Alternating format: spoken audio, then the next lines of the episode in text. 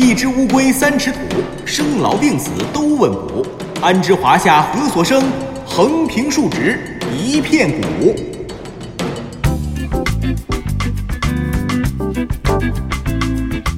历史也是知识，观点也有笑点。欢迎您收听小型对谈脱口秀《藏也藏不住》，我是刘迪川，坐在我身边的依旧是小东。各位好，我是李晓东。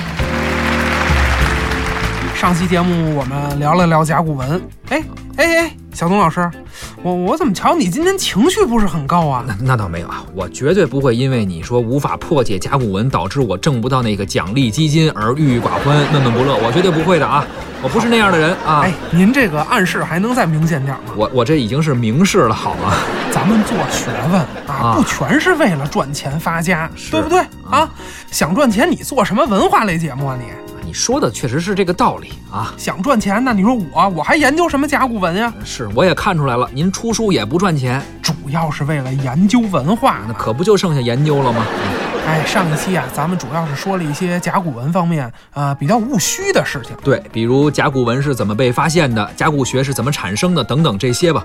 我之前对甲骨文和殷商的历史还真不是太了解。哎，你看看，这就是你的不对了。你作为我这本书的全媒体策划，你怎么能不了解呢？你您还好意思说呢？我策划半天，最后换六百块钱代金券，还就是可不能这么说。你的说可不能这么说，不能这么说。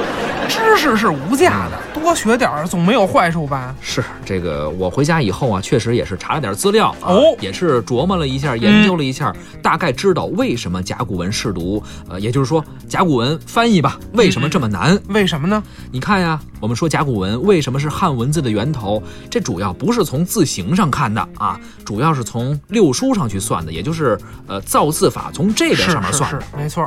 可是如果根据六书来判断，特别是通过甲骨文、金文、篆书、隶书这个汉文字的演化的过程反推回去，能够推得出来的文字，这全都已经被前人给试读过了。你别说这种演化比较清晰、呃传承比较有序的字了，就连很多象形字，差不多就长得像什么的呀，那些也都已经。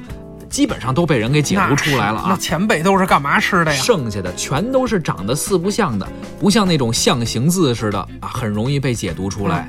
呃，还在金文、篆书、陶文等等这些古汉字中，完全找不到那种呃进化版的字吧？是没有类比吗？是这些剩下的字，简直呢就是横空出世一般啊！就是商代出现一下，然后就不知道去哪儿了。最后到我们这儿肯定解读不出来呀。最关键的是，甲骨文这龟甲都三千多年了，它很容易裂，裂来裂去的，最后可能在那大坑里边，然后又又下雨啊、地震啊等等这种各种的变化吧，出来之后全是碎片，你拼都拼不出来，一个字一个字，最就算你给它码在那儿吧，你上下文也没有。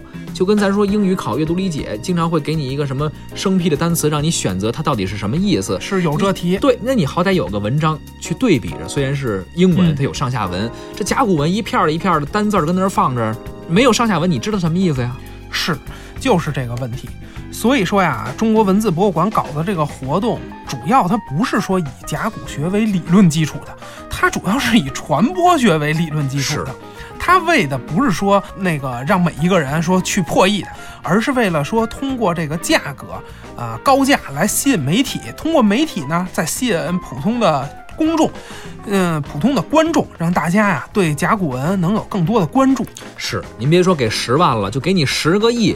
一般老百姓也猜不出来是什么字，一辈子研究他那些专家都没成功呢，老百姓肯定也不知道啊。哎，反过来说呀，专家也不差那十万块钱，不是别的，研究甲骨学的这个学者呀，研究这个没一个是为了发财的，这是学术界里冷板凳中的冷板凳。但凡他要是那爱财的啊，缺钱的，他早就改行去了。是，但凡他是那种爱财的或者缺钱的，早就写书啊，主持节目想辙去了。哎哎哎，你这。讽刺谁呢？我跟那些人能一样吗？啊，我这跟文字博物馆做的事儿是一样的，这是在研究的同时做传统文化的推广工作。平心而论啊，我但凡不是为了推广，我干嘛非得在这儿主持个历史文化脱口秀啊？我弄点流行文化的行不行啊？那倒是，你但凡没点历史担当啊，没点这种责任，你写点畅销书行不行啊？就是呢，写什么滞销书啊？哎哎。历史也是知识，观点也有笑点。砥砺前行的砥砺是什么意思？商人、商业、商品为什么要以一个王朝的国号命名？究竟谁才是商业秩序的缔造者？这个横平竖直，说文解字，藏也藏不住。解密龟壳里的甲骨文，发掘甲骨文中的商业史。这知道了甲骨文是怎么造出来的，也知道甲骨文最基本的试读，也就是翻译的方法啊。知道了这些，我觉着下一步啊，我们可以聊一聊这甲骨文它是怎么写出来的。哎，这个呀，确实是值得一说，因为现在我们写字都是用笔写在纸上，甚至是用电脑啊、手机直接打出来就能够呈现在屏幕上。嗯但是甲骨文不是写在纸上的，当然了，那个时候也没有蔡伦，他也不可能有造纸术，也没有什么手机，也没有屏幕，不可能写在纸上，也不可能打在电脑上。当然了，但凡他要是写在纸上，肯定早就烂了，咱现在也看不见了哈。那是人家是怎么着呢？用刀刻在龟甲和兽骨上，这刀不是骨头的，不是石头的，而是青铜的，这就相对来说比较坚硬，能嗯刻上去。那是当时最硬的东西了。哎，龟壳和兽骨呢，就地取材吧，要不然可能是国外进贡一些。不过要说起来啊，我知道这龟壳和兽骨在刻字之前都需要稍微好像收拾一下，是没错，当然，你不可能说直接杀一个乌龟或者宰一头牛，然后拿他们这壳或者骨头就直接拿刻字，不太可能。但是人家管收拾龟甲和兽骨这过程啊，人家不叫收拾，人家，有一个就是甲骨学有一个专业的专业的步骤啊，嗯。人家叫公治，嗯。公就是公鸡的公，治就是治理的治，有这么一个专有名词。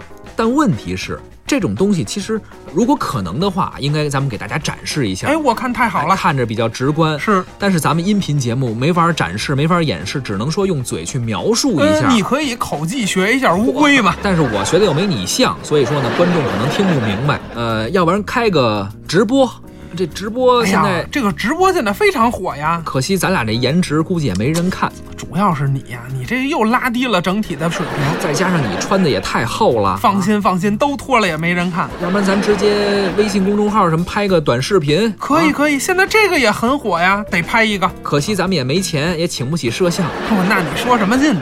要不拿个手机自拍一段视频，行了，别说了，我知道你也买不起智能手机。那倒也是。而且最主要，咱也买不起乌龟啊，没有原材料，所以，哎，要不牛骨为录一期节目杀一头牛，酷似也不太值吧？是也也也没这经费啊。嗯合着又说一堆废话。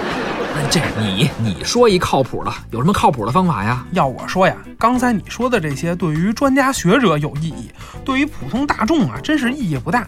而且还有一点，别管咱们怎么演示、怎么公制啊、怎么研究它，这个前人都已经研究完了，没什么意义了。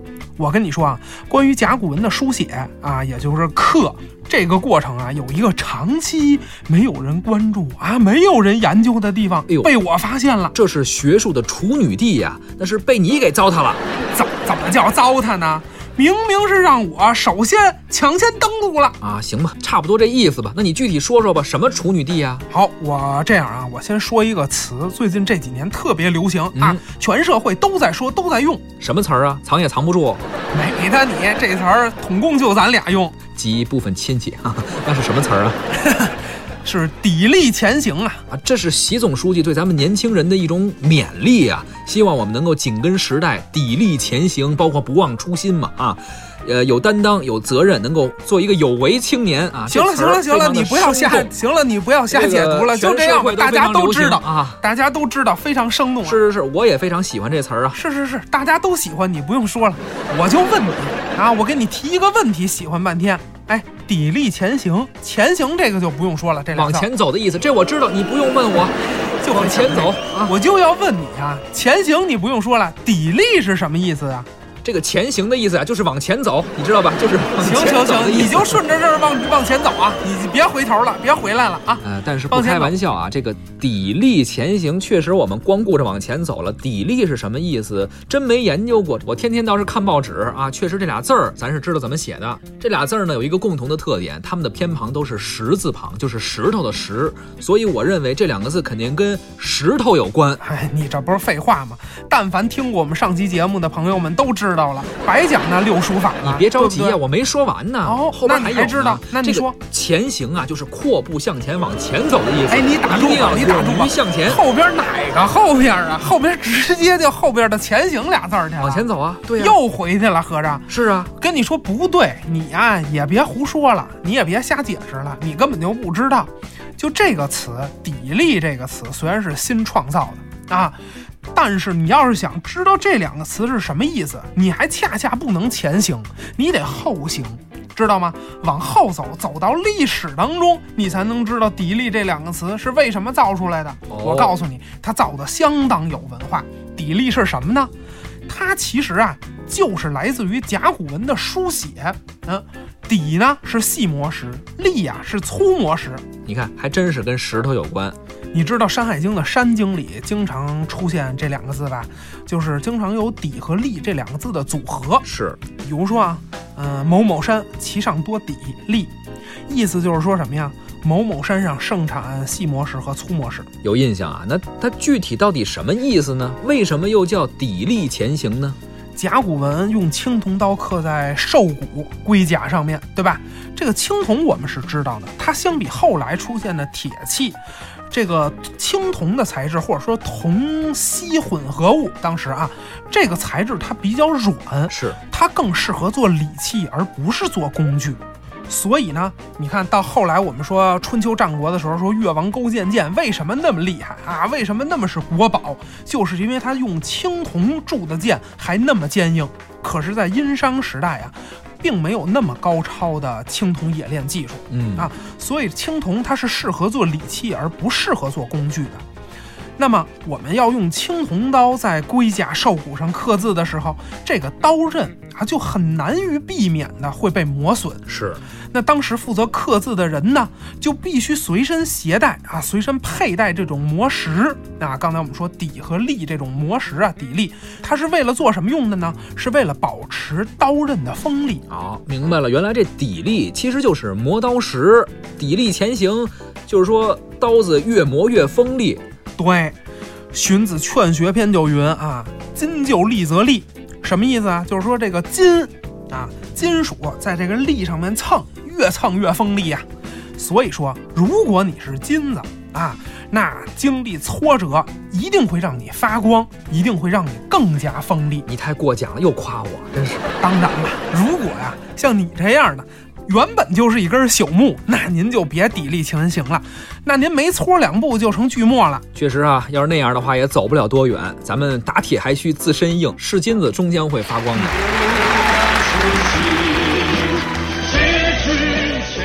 我一直以为古人写字是用笔和墨写在纸上，但其实更古老的时候，殷商的时候，最早会写字的人啊，他们是用刀和砥砺把字刻在龟甲和兽骨上。是它和青铜刀的组合，就像是我们今天所使用的铅笔和转笔刀的组合一样。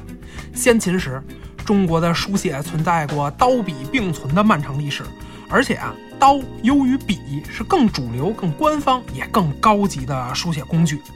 历史里记载啊，比如吕不韦的门客司马空，还有汉初的相国萧何，那以及汉武帝时候的酷吏张汤等等吧。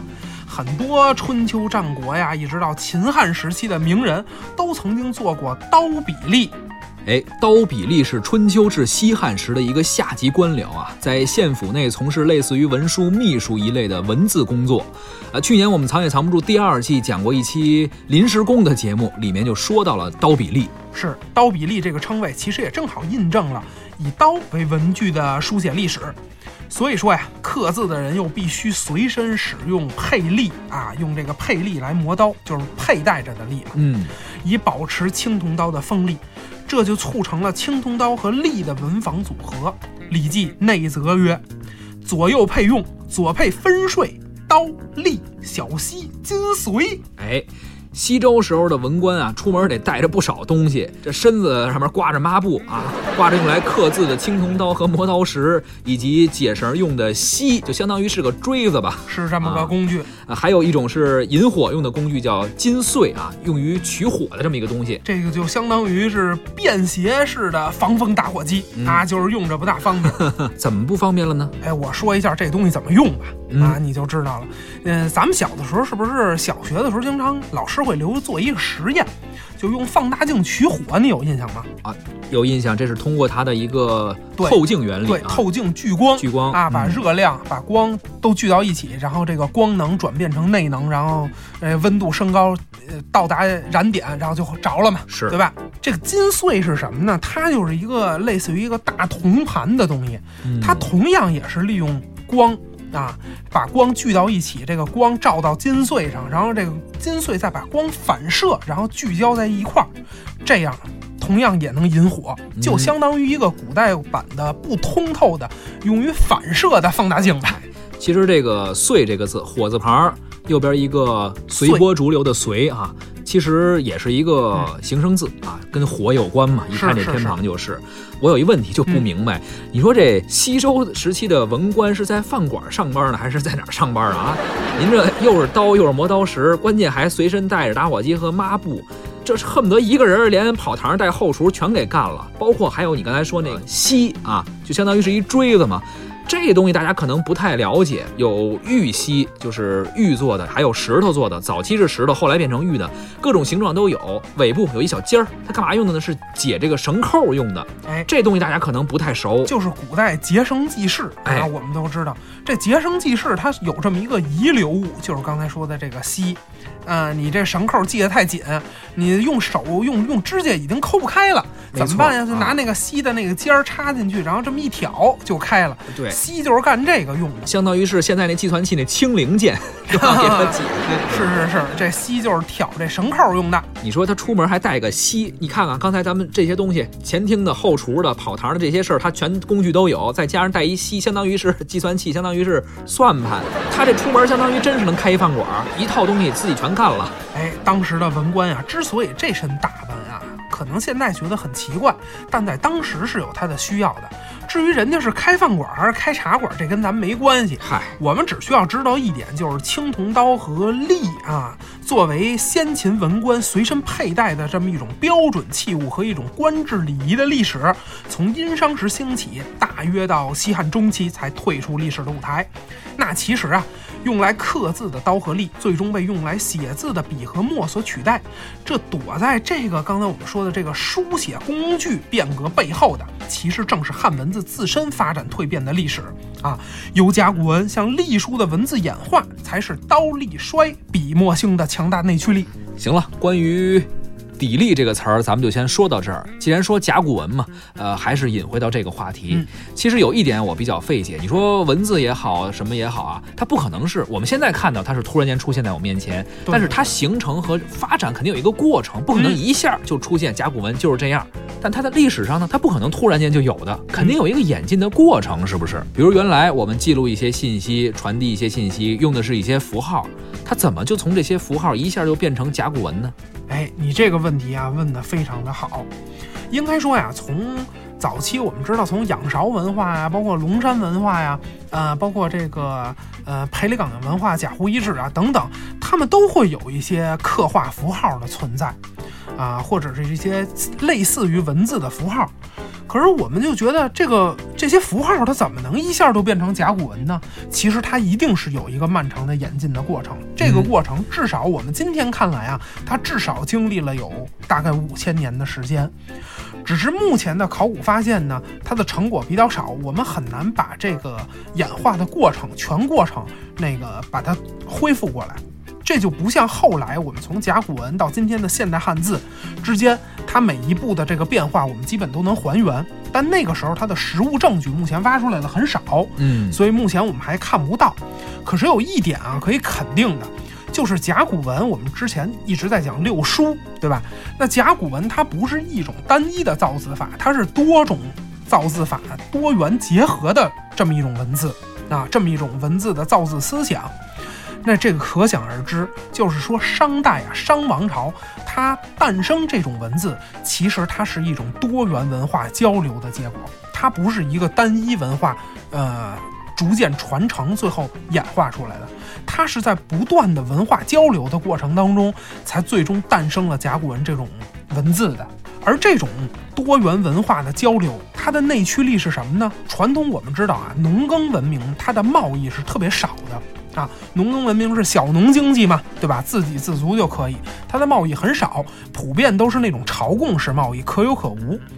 但是啊，要说起来，如果它是单一的，是如果商王朝就是这种传统的单一的农耕文明的话，那它还真的就不足以诞生甲骨文这种文字。是自给自足嘛，没有交流。嗯，那是什么导致了商王朝它在诞生的过程当中，它在这个王朝形成的过程当中，会有那么频繁的文化交流？其实这个文化交流的内驱力是什么？是贸易。哦，是商业。对。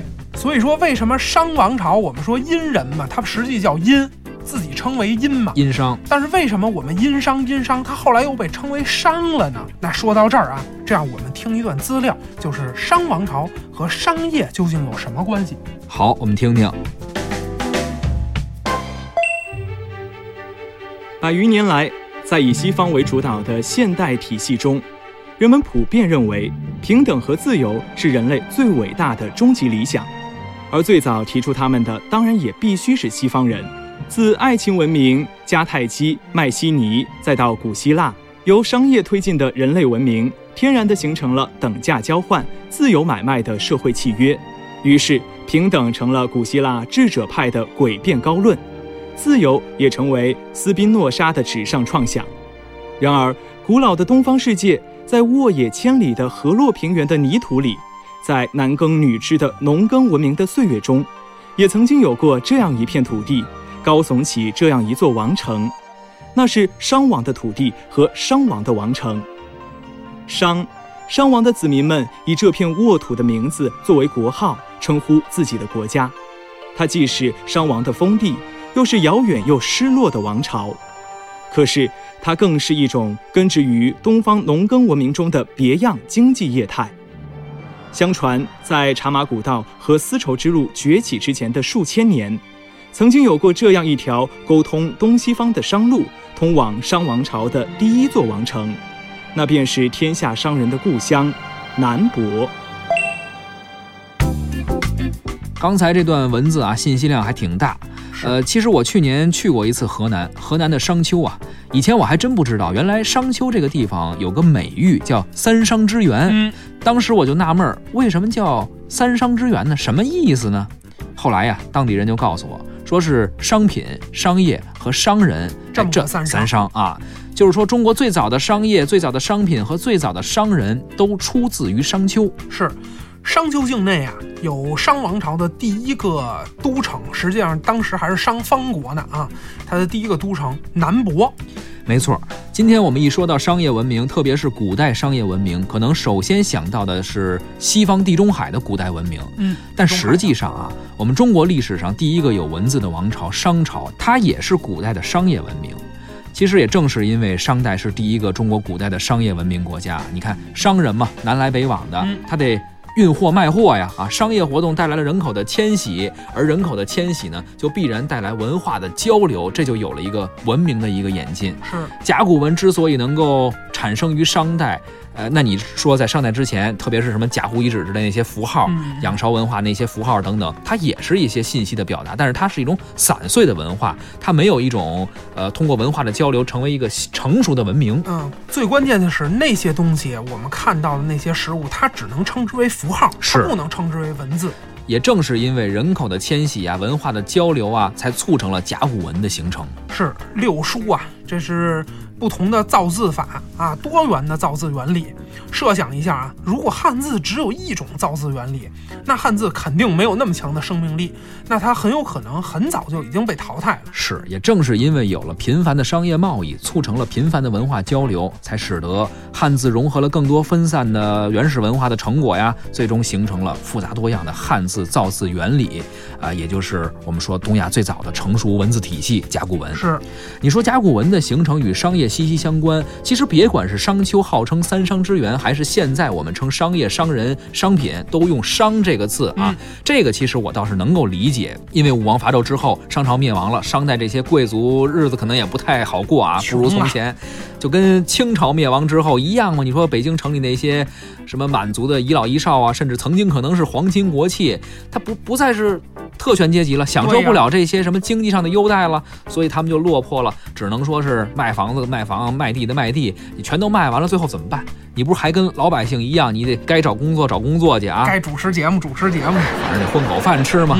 这商代灭亡之后也一样，商代那贵族你不也得找事儿干吗？啊，平时都养尊处优惯了，现在你说你能干嘛？打猎，手无缚鸡之力；种地也吃不了那苦，开挖掘机啊，当时也没这技术。好，那怎么办呀？做点买卖呗，是吧？反正这事儿呢，他们老祖宗的时候就一直会干嘛。啊，久而久之了，商朝那些旧贵族到了新王朝的时候，靠什么呀？只能靠做生意维持自己的生计啊。那是，哎，这些人都是什么人呢？商代的那些移民，遗老遗少嘛。所以这些人也被称作商人。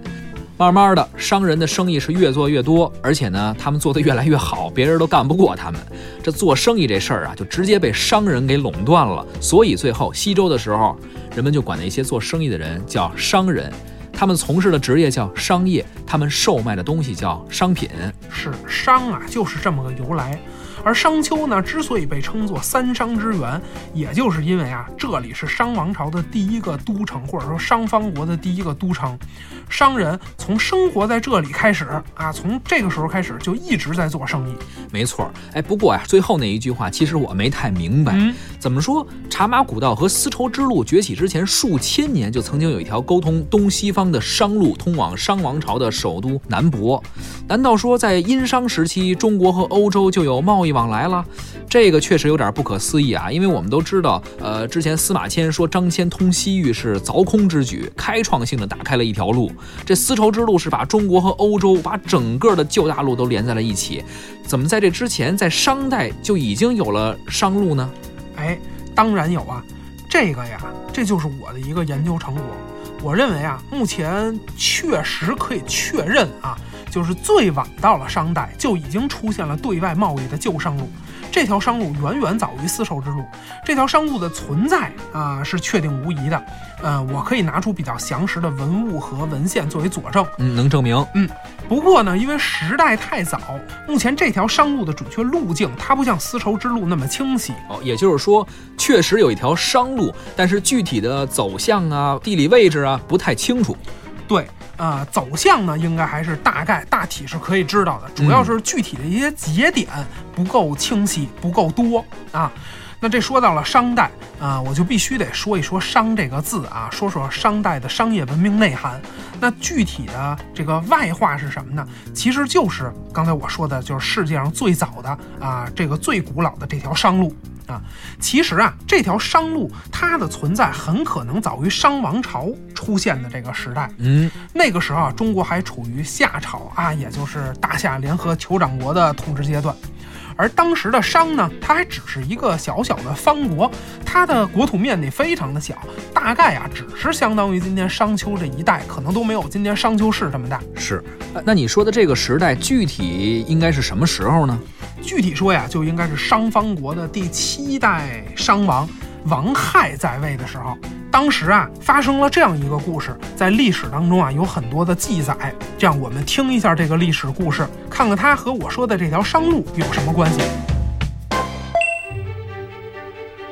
商方国传至第七任商王时，发生了一场重要的变故。这场变故无论对于商方国和他之后的殷商王朝，还是对于中国的历史和商业文明，都具有举足轻重的历史意义。三千多年之后的今人，依旧能够通过对一些先秦文献、史料和出土的甲骨文记载，还原当年发生在商方国之外、黄河以北的那场变故。古籍《竹书纪年》保存了有关王亥与商方国那场重要变故的最早记载。云：殷王子亥宾于有义而淫焉，有义之君绵臣杀而放之。殷王子亥客死于有义。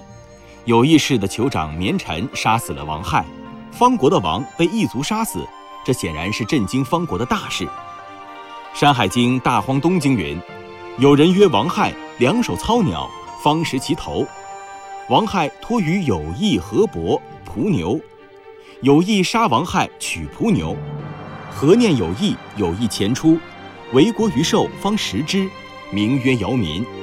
帝舜生系，系生尧民。”这段话的意思是说，有个人叫王亥，他用两手抓着一只鸟，正在吃鸟的头。王亥把一群肥牛寄养在有一族人水神河伯那里，有一族人把王亥杀死，获得了那群肥牛。河伯哀念有一族人，便帮助有一族人偷偷地逃出来，在野兽出没的地方建立国家。他们正在吃野兽肉，这个国家叫尧民国。另一种说法认为帝舜生了系，系的后代就是尧民。而在《山海经·海内北经》中，还有另一段关于王子夜之诗的描述，云：“王子夜之诗，两手、两股、胸、手、齿皆断异处。”日本学者小川卓志在《穆天子传·地名考》中指出，叶即亥之行额，也就是说。海内北京中所描述的王子夜的尸体，就是被有意识的首领绵臣残杀的商王亥的尸体。他的两只手、两条大腿，还有胸、头和牙齿都被斩断，可谓惨不忍睹。讲了这么半天，究竟要说明什么呢？王亥被虐杀了，死得很惨，就说这事儿吗？当然不止于此啦，咱们这又不是小型推理对谈脱口秀，咱们聊的是历史啊。商王亥被杀这件事情啊，非常有意义。首先啊，我们得知道商王亥为什么被杀。那究竟是为什么呢？你看啊，王亥的家在什么地方呢？在南博呀，河南省商丘市啊。是，可王亥又死在了哪儿呢？死在了，死在了有意市。是。历史上啊，这个友谊是在黄河以北。是《山海经》里刚才说了河伯，河伯就是黄河的河神呀。哎，但这又怎么样呢？能说明什么呢？你想啊，呃，商丘离黄河最近的地方，垂直距离也超过一百公里了。何况啊，商王亥还是赶着牛渡过了黄河。嗯，你说他不好好在家待着，带一群牛去黄河以北干嘛去了？是啊，答案当然只有一个。卖牛去了哦，王亥赶着一群牛啊，这些牛它不是普通的牛了，因为它是商品牛，他打算带着这些牛去北方换取一些东西啊，换取相应的其他的商品。而他之所以惨死于有意识的首领绵臣之手，也是因为这群牛。是这牛在古代那可是老值银子了，搁现代也值银子呀。你说你这肥牛啊，带着这么多牛出门，这你你不得雇个镖师什么之类的？雇一个都不够，你怎么能自己就去了呢？因此啊，商王亥这不就被杀了吗？实际上啊，是被人劫掠了商品。当然了，这种事儿在古代其实是层出不穷的，所以肥牛火锅就是从那个时候开起来的。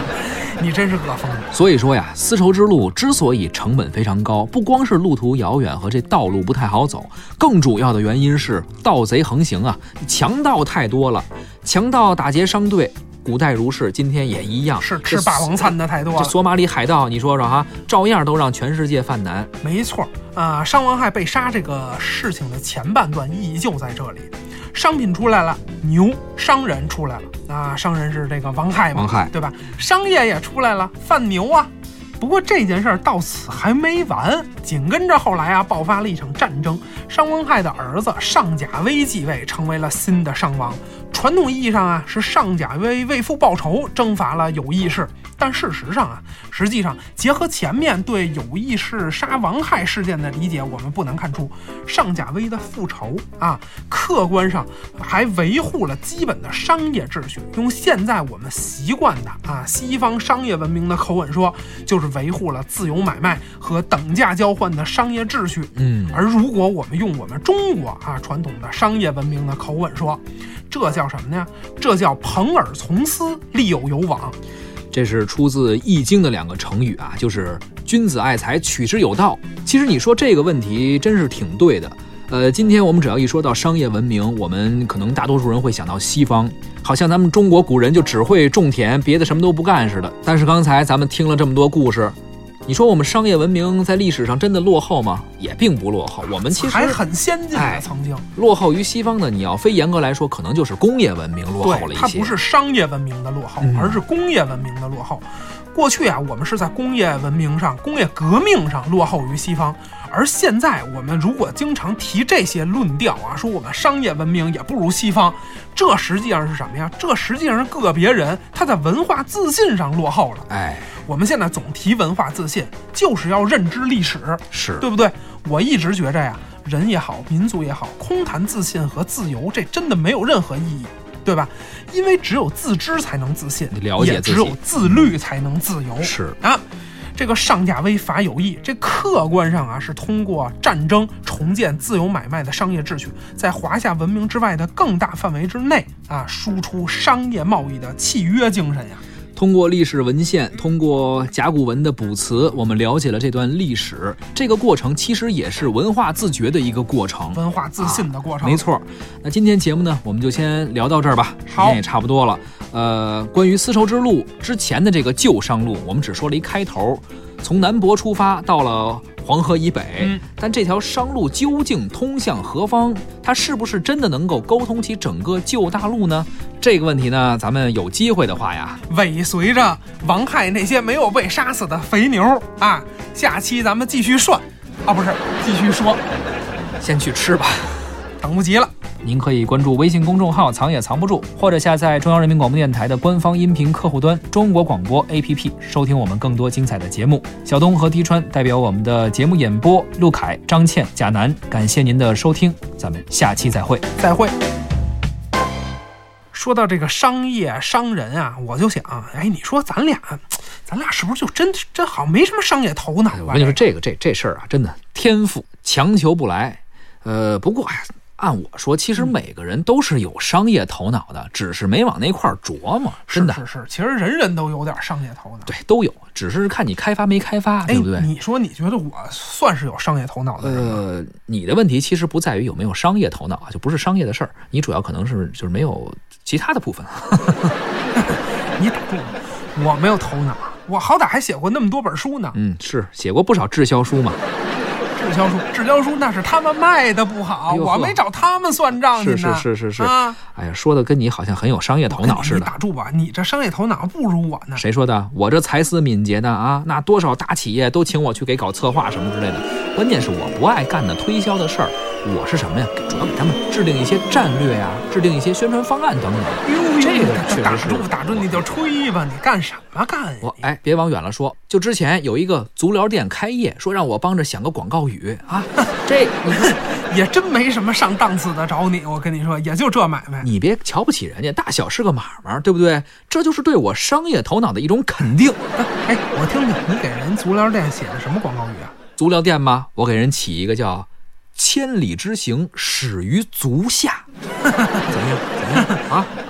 勉勉强强的，反正也说的就是这么回事儿。还比如说吧，有一个这个美容美发的企业还也还有让你写的。也让我写宣传语吗。好，您这不是洗头子就是泡脚的，合着您这买卖就就就街边谈的吧？你怎么着？大小是个企业，对不对呀？那呃美美发店，你给人起什么名了？美发店吗？我告诉他们，您这广告词儿啊叫“美丽从头开始”，一语双关，对不对啊？嗯这也不知道这哪儿哪儿抄的，我看满大街都这么起。谁跟你说的？谁哎跟你说的，就？你这山寨玩意儿，收人多少策划费啊？钱倒是没给，不是给了我张会员卡吗？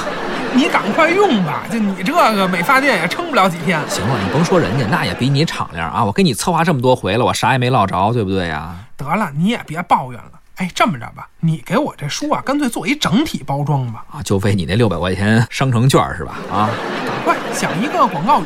行吧，啊，你这个滞销书，我给你想一什么呢？这不好卖啊，得想个有你得来点有文化的，有点哲哲学意义的，哲学意义的，对对不对啊哲学最好卖了。这样吧，那都是一般的买卖，我送人一句，咱俩这关系，我送你一对联儿，算买一赠一，怎么样？哎，那辛苦您了，小东老师。上联儿是“书山有路勤为径”，哦怎么样这？是老词儿，老词儿，关键在下联儿，关键在下联儿。寓意倒是是比较恰当。下联是什么呀？书山有路勤为径，走投无路瞎折腾。去你的吧！